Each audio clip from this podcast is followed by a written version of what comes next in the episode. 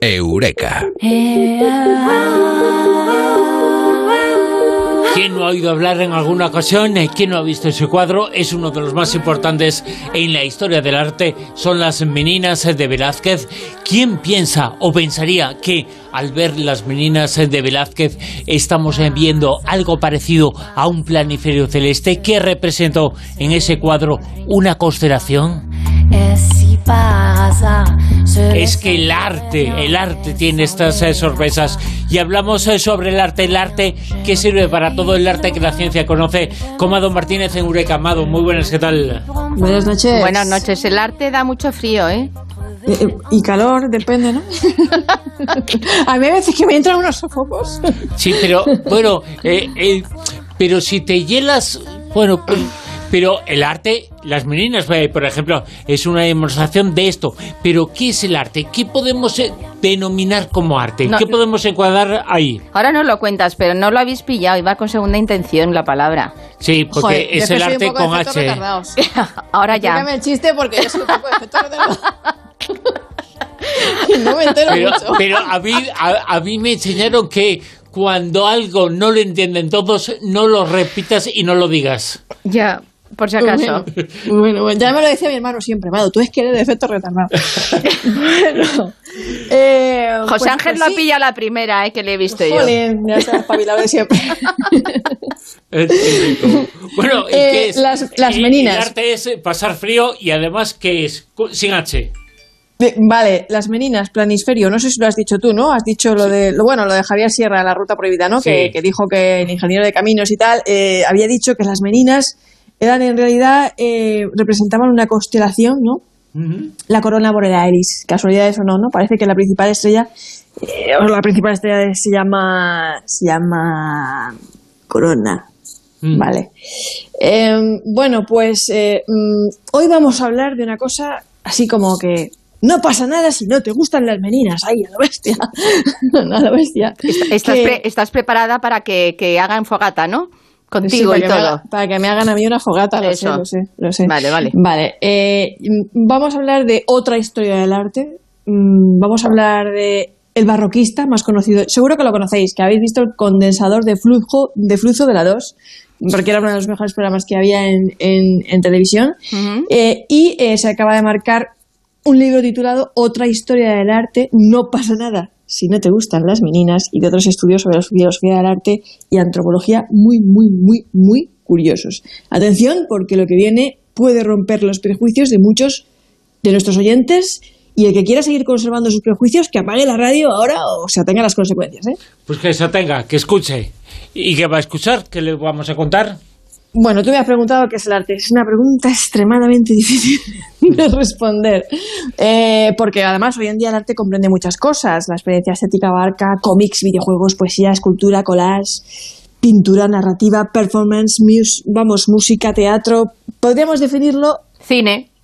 También cine, claro, como una creación humana con finalidad estética, ¿no? Y la literatura, por ejemplo, pues eh, sería en todo caso ideosensorial. Pero la ciencia nos dice que no todo el mundo siente igual. Yo no sé si os acordáis de un Eureka, mm, que hablamos de un estudio de Harvard, que hablaba del motivo mm, por el que a ciertas personas se les pone la piel de gallina al escuchar algunas canciones, mientras que otras no conocían esa sensación física al escuchar música y en qué se diferenciaban los cerebros de ambos tipos de persona de acuerdo a este hecho. Y aún así, este hecho neurológico tampoco nos resolvería la cuestión sobre cuál es la forma apropiada o estética de escuchar una canción. Todavía hay, hay debate, pero no pasa nada si te no te gustan las meninas. Pasa que cuando el barroquista este gran historiador del arte confiesa abiertamente que a él las meninas le derrite a todos los niveles, es un cuadro que le derrite a nivel estético, conceptual e histórico, también confiesa sin tapujos que es consciente del sesgo cultural que ello implica y que probablemente de haber nacido en otro lugar del mundo o en otra época, añadiría yo, tal vez no pensaría lo mismo. Y además cuenta en su libro la anécdota de un buen día eh, que, hablando con otro amigo tan entendido en arte como él, mm, le comentó abiertamente que a él no le gustaban las meninas y eso como, ¿qué? ¿Cómo qué? Se tiraba de los pelos. No, ¿cómo Oye, no pasa nada, no pasa absolutamente nada. A mí tampoco me gustan. No me gusta el arte del Renacimiento, el arte del Barroco, no me gusta. O sea, eh, lo reconozco como algo excepcional, por supuesto, pero no lo no me gusta. Me gusta más el arte moderno, por ejemplo, lo que se ve en el MoMA, por ejemplo, el arte moderno, el contemporáneo, me parece más, más interesante. Es que es una cuestión de gustos. Exactamente, a mí no me gusta Gaudí. O sea, a ver, yo eh, no niego que sea un arquitecto innovador, con su sello propio, exponente del Luego hablo contigo, ¿eh? Bueno, bueno, bueno, aquí están todas, todas las espadas en alto. A mí, a, mí me gustan las meninas, me gusta eh, Gaudí y también me gusta Arco, o sea que yo, yo soy más abierta. Habrá alguna cosa que no me guste, claro. Yo, soy más de Arco, sí. Eh, pero bueno, cuando alguien del ramo, vale, dice, no me gustan las meninas, es como, bueno, y la cuestión es que poca gente se atreve a confesar este tipo de cosas porque por algún motivo mm, no gusta pertenecer y decir este tipo de cosas puede levantar esporas y, ponerte un momento en la picota. El problema del gusto, lo habéis dicho, es que la filosofía del arte, la psicología, la antropología han llegado a la conclusión de que incluso la experiencia estética de un observador cualificado, sereno y sin prejuicios va a estar filtrada además por diferentes sesgos de género, de temperamento, de edad, de cultura y otros factores. No hay en palabras de Bersley y Hospers, que eran además dos grandes filósofos del arte, ningún patrón objetivo que permita solventar racionalmente esta cuestión. Por, Entonces, por eso es lo difícil de innovar, porque innovar, cuando una persona hace algo mm, diferente, pues mm, tú te arriesgas, en, sobre todo en arte. Y entonces ahí puede en un momento dado captar la atención de mucha gente y que diga, ostras, esto es alucinante. Y otros que digan, madre mía de mi vida, mm, esto, eh, esta persona en que estaba pensando, ¿no? Pero claro, te tienes que arriesgar. Es que ahí está el, el, punto de inflexión, ¿no? en intentar hacer algo nuevo y que sea distinto. Pues es que es que eh, esto tiene su intríngulis, porque el que innova, el que innova eh, no siempre es recibido por sus contemporáneos con aplausos. Correcto. Sino más, bien, como estas moderneces, estas modas, esto para snobs. Y por otro lado, no siempre para ser considerado un genio y hacer obras de arte tienes que innovar. Aquí dice que tampoco es el mito del artista el innovador, revolucionario, pobre, desaliñado, con traumas, eh, loco. Y cuanto más demonios escupen su arte, más loco. Y también puede hacer que, ese sesgo eh, nos impida apreciar otro tipo de genialidades. Pero, eh, en definitiva, que cuando nos educan el gusto o el buen gusto, nos están educando en una convención, esa es la palabra, cultural, y aquí es cuando toca ya hablar del, del canon, del canon. ¿Qué es el canon? ¿Qué es el canon? A ver, y tú me lo preguntas. Poesía eres tú, con esos ojos azules. bueno, pues eso, las poesías que estudiamos en el colegio. Eh, los autores, las obras que los profesores nos dicen que son las obras maestras de la literatura eh, o del arte. ¿Y quién decide? ¿Quién forma parte del canon? Pues normalmente la élite cultural del momento, los que diseñan las materias claro, curriculares de los centros educativos, las voces intelectuales más prestigiosas de la época, por ejemplo, como destaca el barroquista. Esto os va a dejar de piedra y es muy triste y lamentable. Ernest Gombrich y su manual de arte de 600 páginas con una caterva de nombres entre los que no aparecía ninguna mujer. La mayor parte de artistas son de ámbito anglosajón, además, minimizando la expresión artística española, más bien escasa, e invisibilizando el arte no occidental en una obra que se pretendía universal. En las siguientes reediciones trató de corregir su error y añadir más referencias a otros países y culturas, pero no consintió en abrir las puertas a las mujeres y solo casi a la fuerza al final un par de referencias menores. Este hombre murió en el 2001 Hubo reediciones de su obra, manual con el que muchos estudiantes de historia del arte se educaron, y el barroquista se lamenta de que ni siquiera fuera capaz de rescatar a mujeres artistas contemporáneas que estaban muy consagradas ya en su época, como Cindy Sherman, Marina Abramovich o incluso Barbara Hertzberg en su propia casa en el Reino Unido. Madre mía, luego nos preguntan que por qué escribimos libros de mujeres, ¿no? Eso. Una vergüenza, pero bueno, hablando de sesgo que tú estabas diciendo, pues vamos, más, más claro agua.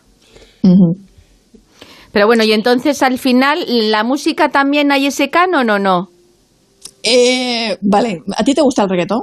A mí sí, hay cierta música de reggaetón que me gusta. ¿Sí? Sí. Eh, yo, por encima de mí. Dale, ponte pa' mí. que te quiero, Ahora, ahora mismo eh, Bruno está pensando si perrea o no perrea. te mueres por mí, Así que no hay más nada que decir. Cuando te vi bailando, eh, es que a mí me parece igual de bueno de malo el reggaetón eh, que yo que sé, que el dúo dinámico. ¿eh? Eh, no veo menos mérito en el reggaetón que en el dúo dinámico. ¿Y en Schumann? ¿Eh? ¿Qué es eso? Schumann. Ah, Schumann, eh, Schumann. música clásica. Pues, pues eh, yo que sé, no la escucho, no escucho ni a Schumann, ni a Schubert, ni a Beethoven, Restor, ni, ni ni a esos. yo ni soy de siempre, yo soy un clásico, yo soy antiguo. Él es, él es de, de Frank Sinatra y ya. No, a mí tampoco me gusta Frank Sinatra, salvo, Eh, pero salvo yo de Guay. gusta, Ah, ah, no, y no era suya. Y además eh, no era suya. Él la hizo famosa, pero no era suya. ¿De quién era? Y no me acuerdo, era un nombre raro. ¿De Polanca de quién era? No, yo qué sé. eh, es una versión de era Polanca. de Polanca, ¿ves? De Polanca. ¿Ves? Es que Sí. tengo yo una cultura musical. Sí, sí, sí. Pues, eh, eh, y esa es la única canción que me gusta mucho, mucho, porque representa mucho eh, la vida, pero de Frank Sinatra. Y no era suya. ¿Será que igual no me gusta Frank Sinatra? Y no pasa nada, porque a algunos no les gustan las meninas y a algunos el reggaetón. La gente no sabe que la primera vez que se utilizó el término reggaetón, la palabra, no el tipo de música, pero la palabra, que alguien dijo en una crítica musical, esto parece reggaetón, que nadie lo había inventado, se inventó después, se hizo después. Fue una crítica que se hacía de un grupo fantástico de música que se llama Calle 13. Pues fue un comentario sobre Calle 13 que no tiene nada que ver con el reggaetón, pero el reggaetón, el nombre comenzó ahí, comenzó con Calle 13. ¿Quién puede dudar que Calle 13, residente ahora, no es uno de los grandes eh, grupos eh, de música de la historia? Pues quien lo dude, pues, Pues no- nada. No, tiene me gusto. A soltar la cadera. Ha pasado con, regga- con el reggaetón. Pon, pon reggaetón y vamos a escuchar reggaetón y vamos a endulzar el oído de la gente. Dale, ponte pa' mí,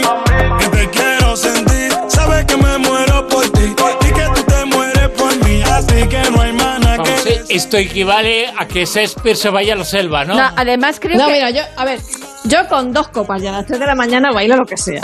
El reggaetón, la reggaetona, lo que sea. Georgie Dan, lo que sea. Claro, Que también claro, el hombre ha estado ahí un eh, poquillo. Claro, pero en realidad esto que, que, que, que el perreo, perreo, no me gusta nada. Pero reconozco que el futuro, en el futuro, el reggaetón será un clásico y habrá gente que suspirará con nostalgia recordando sus tiempos y, Claro. y dirá, eso sí, eso sí que era música y no lo que hay ahora, ¿no? No pasa nada si no te gustan las meninas, eh, si te gusta el reggaetón, eh, no pasa nada. Todo es una cuestión eh, de gustos, eh, del contexto y de muchas otras eh, cosas que hemos hablado esta noche aquí, como Don Martínez en Eureka. Amado, hasta la semana que viene. Besito. No perréis mucho.